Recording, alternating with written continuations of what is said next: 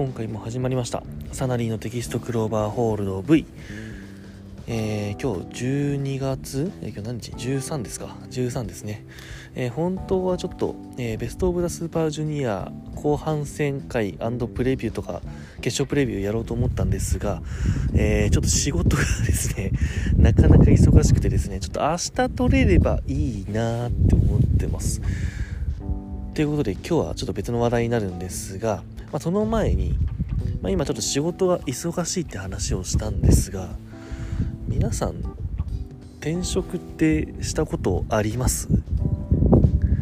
ちなみに私、えー、まあこのポッドキャストで何回も言ってる通り31なんですけどまだ転職したことないんですよね。新卒で今の会社に入ってから、えー、8年ですか。まあただ回ちょっと海外行ったからそれが転職みたいなもんじゃもんだったのかなっていう気もしなくもないんですが、まあ、それで戻ってきてますからね。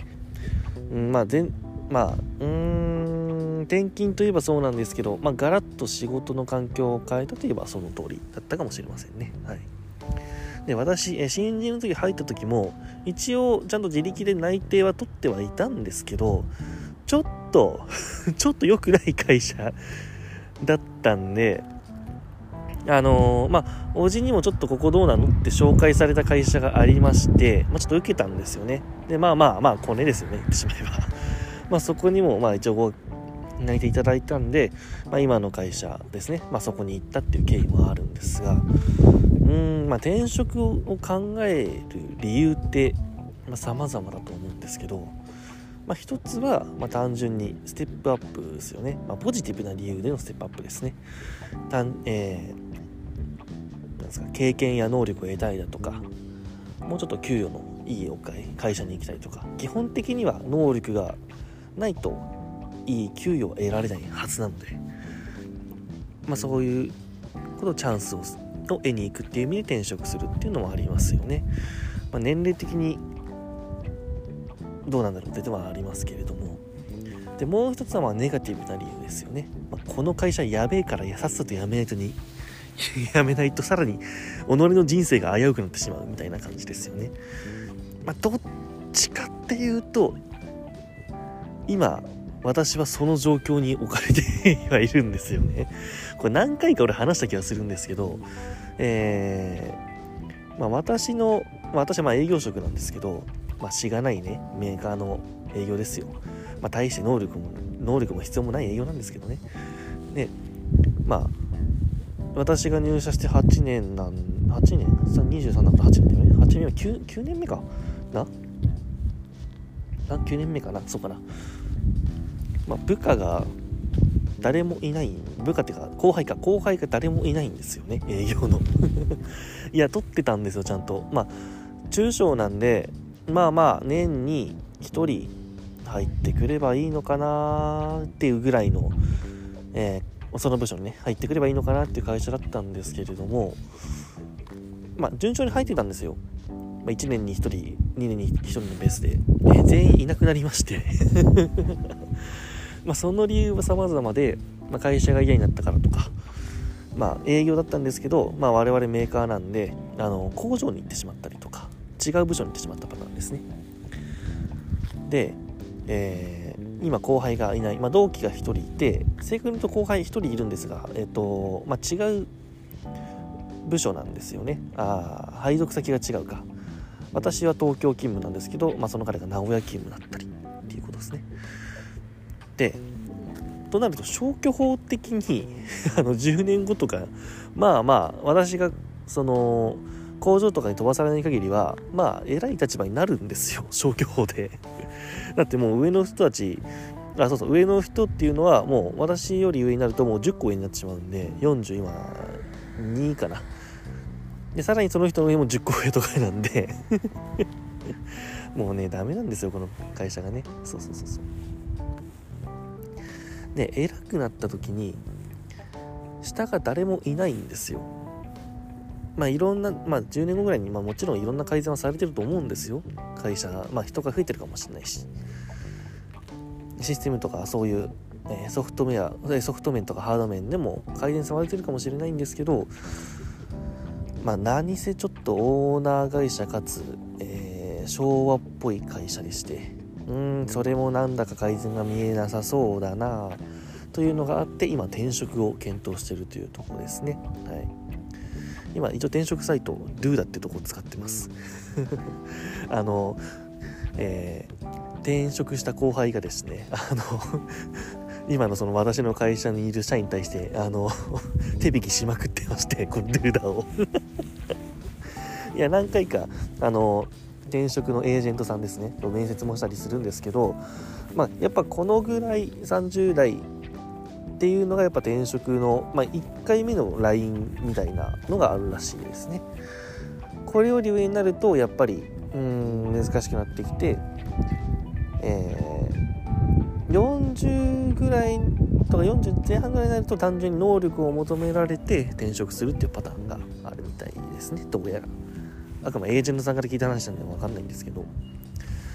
なんで私もやっぱりあの今だとそうですね夜が大体まあ私ちょっと家遠いっていうのもあるんですけど、まあ、11時とか、まあ、こんぐらいの時間ですよね。今11時に録音してるんですけどぐらいの時間になってしまうってなるとまあちょっと考えたいなっていうとこなんですけどね。入った時はそんなに悪い会社じゃなかったんですが本当にね6時か6時半ぐらいにちゃんと帰れてた会社なんですけどちょっと人手がもう減りすぎちゃってその割に人を全く取らない会社になってしまったんでちょっともう限界限界かなみたいな感じになってきてますね。なので転職ってやっぱエネルギー使うんでね。まあ、そういう気も、まあ、そういうめいってしまった気持ちをね、まあ、プロレスで補っていく、まあ、好きなものですけどね。好きなもので補っていく。ちなみに私食べることも好きなんで、えー、どんどん太ってる気がしますね 最近。やばい。そろそろ運動しないとまずいですね。はい、はい、えー、まあ、ということで好きなプロレスの話をしていきたいと思いますえー、今回はトースポプロレス大賞2021の話ですいやもう明日ですよ。さっきツイッターでもう三田さんとかが選考終わってたって言ってましたからね。もうギリギリのギリなんですけど、まあ、トースポプロレス大賞とは、えー、東京スポーツが制定する、えー、プロレス対プロレスの、えー、何？賞レースですっていいのか。で、えー、いくつかの賞に分かれてて、まず MVP、えー、男子女子問わず、えー、主勲賞、えー、技能賞、関東賞、これも女子あタッグ、ベストバウト、これも女子男子問わないんですよね。あ新人賞もか。はい。であと女子プロレス大賞だけ、えー、あるっていう感じですね。まあなかなか名誉あるし名誉ある。歴史のあるですね。歴史のある賞で。えー、だいなな30年ぐらい前からあるんですか？これ多分。そうっすよね。なのでかなり歴史はあるんですけれどもまあ昨今ではまあ民意を完全に反映しているえー、プロレス賞レースではないっていうのが一般的な見解でどうしても各団体の力関係だとかまあトースポとのまあ何ていうんですか付き合い癒着って言ってもいいのかな？というものが目立ってたりもするんですけれどもまあプロレスラーにとってはかなり名誉なことで当然1年に1人しか出ないですしはい。まあ、この賞を取った取らない取った取らないで結構まあ何て言うんですかレスラーとしての箔のつき方は違うような気がしていますし多分プロレスラーとしても一つの目標なのかなという気もしています、で今回は、えー、そのプロレス大賞に関して、ね、私の希望兼予想とガチの予想 トースポならこうしてくるだろうっていう予想を一応考えてみたんでえー、お話ししていきたいと思います。はい。えー、あ、いけなかった。えー、このポッドキャストは、レインメーカー職以降にプロレスにハマった31歳プロレスファンが試合のレビュー予想、その他趣味もろもろ、コレンド式でお話しするポッドキャストです。はい。じゃあ早速ですけれども、えー、とりあえず、私の希望兼予想からいってみたいと思います。はい。まあ、迷ったんですけどね。あくまでこれは俺俺が選ぶならプラスちょっとそのいろんな世間を考慮したみたいな感じの、まあ、自分のよ希望8割なんだろう世間でみたいなやつ、まあ、バランス2割みたいな感じですね。はい。えー、MVP 高木慎吾、えー、ベストバウト1.4のイブシ対内藤えー、主勲賞、えー、中島克彦関東賞ジェイクリー技能賞武藤敬司タッグ、えー、デンジャラステッカーズ新人賞鬼塚一世女子えー、ごめんなさい。これ、ちょっと決めきれませんでした。4人あげます。えー、林下、歌美、オア、中野タム、オア、えー、伊藤ちゃん、オア、えー、山下、なんだっけみゆか、山下みゆ。はい。どうでしょうか？じゃあ、まず MVP からいってみましょうか。はい。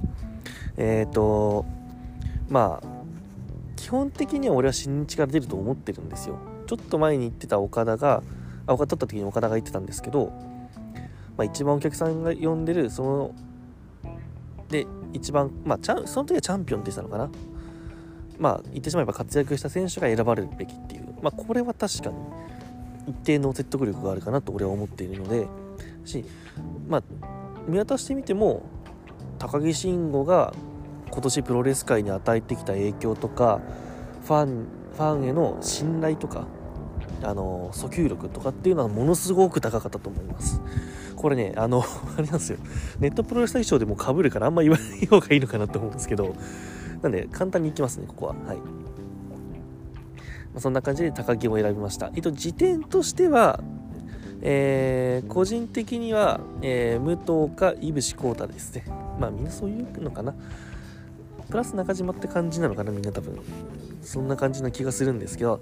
一応うーん俺はいぶしはちょっと怪我が長かった離脱期間が長かったっていうのと武藤は3あと GH は取ったけど点々点的なところがあって中島は高木と比べるとちょっと出遅れてしまったかなっていう印象がはいどうしてもありました、は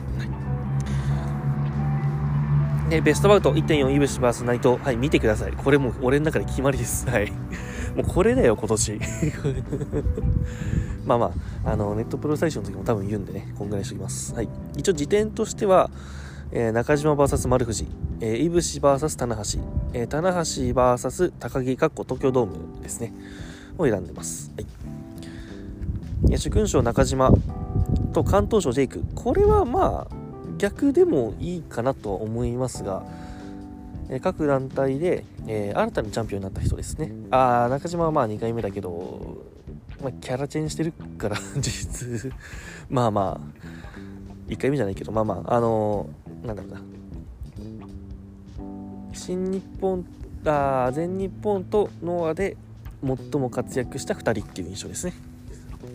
うん、ここは間違いないかな。うん、で、技能賞に武藤を選びました。えー、やっぱり武藤は何かしらの賞を与えるべきなんじゃないのかという気もしてまして、えー、本当は技能賞という枠ではない気はするんですけれどもただやっぱり技能だと思うんですよあれだけ明らかに動けてないのにかつ動きがやっぱすごく見えちゃうんですよね。あとやっぱり何て言うんだろう。所作が綺麗。それをすごく感じますね。でタッグでもシングルでもベルトを取ったっていうことで、えー、武藤を置かせていただきました。武藤刑事ですね。はい。タッグデンジャラステッカーズ言わずもがなですね。この2人以外俺は今年はないかなと思ってるんですがまあ一番怖いんだよな。一応時点としては諏訪の足のか宮原親木を置きました。はい。どっちが上なのかって言われると何とも言えないですけどね。わちょっと俺諏訪も足野の試合見てないんであれなんですけどそう考えてもと宮原青柳の方がいいのかな。そう宮原青柳対なんだっけあのねえー、っとあれは関本アブドラ小林か。あれ面白かったんですよね。宮原すげえって思っちゃいました。あの試合。明る明るさすごいですねあれね。はい。で新人賞鬼塚一世。うーん。いろいろ迷ったんですけど正直該当者なしって一瞬考えたんですが見に行った試合を思い出してあ鬼塚がいたわって感じですね。俺が見に行ったグレート、えー、旗揚げ戦でシーマから取った鬼塚君ですね。いやこれからに行きたいですね。いやーちょっとね ぜひ新日本に曲がってほしいなって思うんですけど。ななんとか鬼塚なんとかならんか。ね女子えー、ごめんなさい全然見てないんで話題性だけです。ツイッターとかのやつだけ見てこの4人のうちの誰かなんだろうなと思ってます。はいそのぐらいっすね。ただやっぱうーんスターアダムのどっちかなのかな。そうなると林下なのかなっていう気もしてます。個人的に好きなのは伊藤ちゃん。はい。どうでもいいですね。はい。えっとで、えー、と一応去年の見たんですけど、えーまあ、がっつりサイバーフェスバーサあサイバーファイト VS ブシロで、まあ、秋山がなんかね煽ってましたね。あの 煽りは 結構ひでえなと思いましたけど、まあ、その構図自体に基本的に変化はないとは思います。やっぱりうーんプロレスカンパニーっていう言い方が合ってんのかな。として、まあ、この2つが 2, 2グループがやっぱ飛び抜けてるかなっていう感じがしますよね。で、えー、トースポット対象って基本女子プロあんまそんな見てないんであの基本的には話題女子プロはほぼほぼオッズ通りに進行してる印象があります。うんそうやっぱそうそんなイメージあるよな。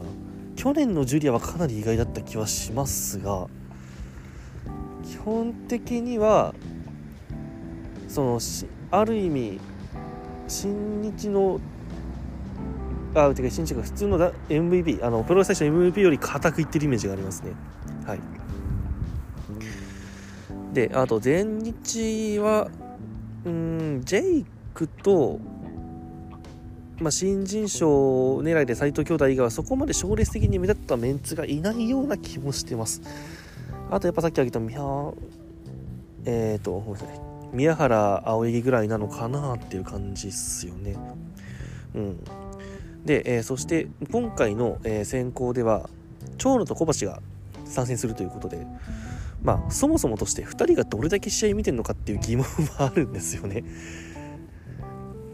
まあ、小橋はかなりノアでも解説来てるんで見てはいると思うんですが新日までチェックしているとかっていう話は聞かないんだよな。うーんちょっと。で長野は絶対見てねえし。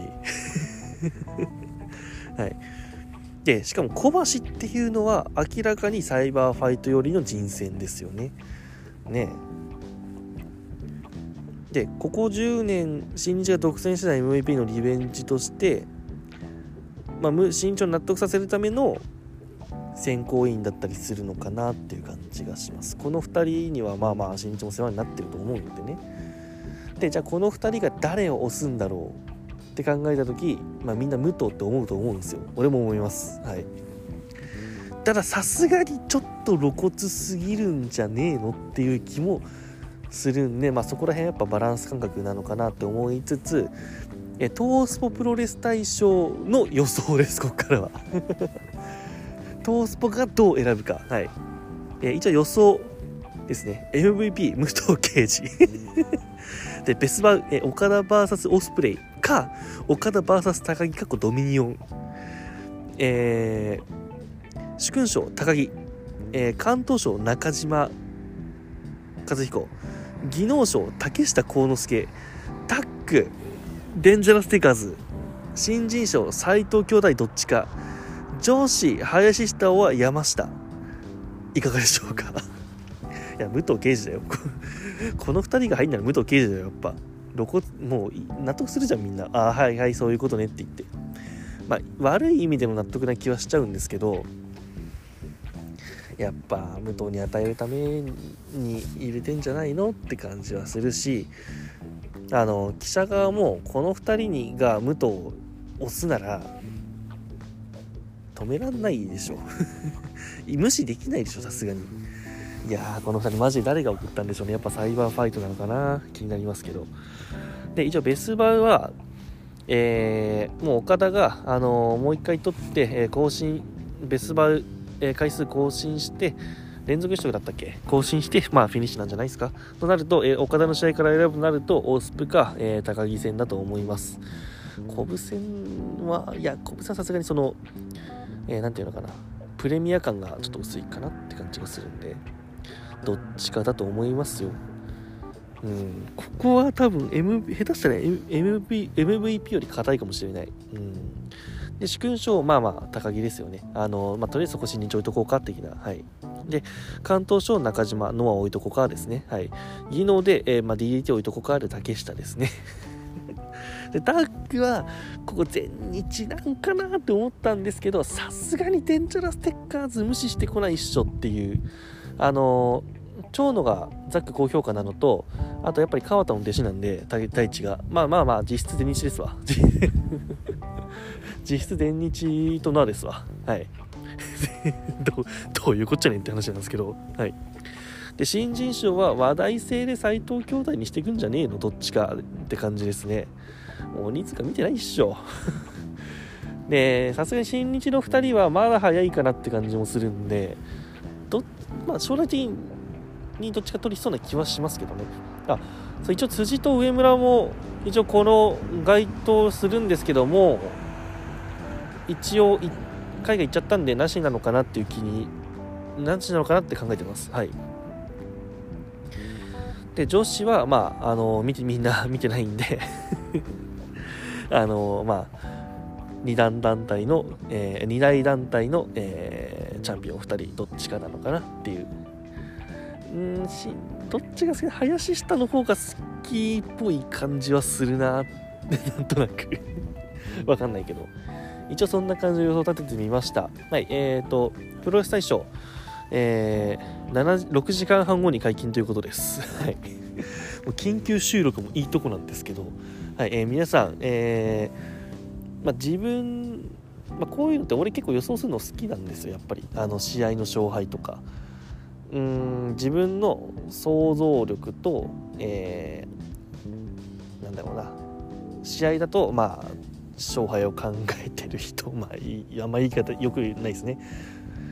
まあ、会会社側とあとこういうのだと、まあ、選考委員がどう考えてるいろんな仕分けがあるんじゃないかとかっていうのを考える、まあ、下世話な話なんですけどね。こういうの俺結構好きなんであの下手したらプロレス見るより好きかもしれないんですけどこう予想がね、うん。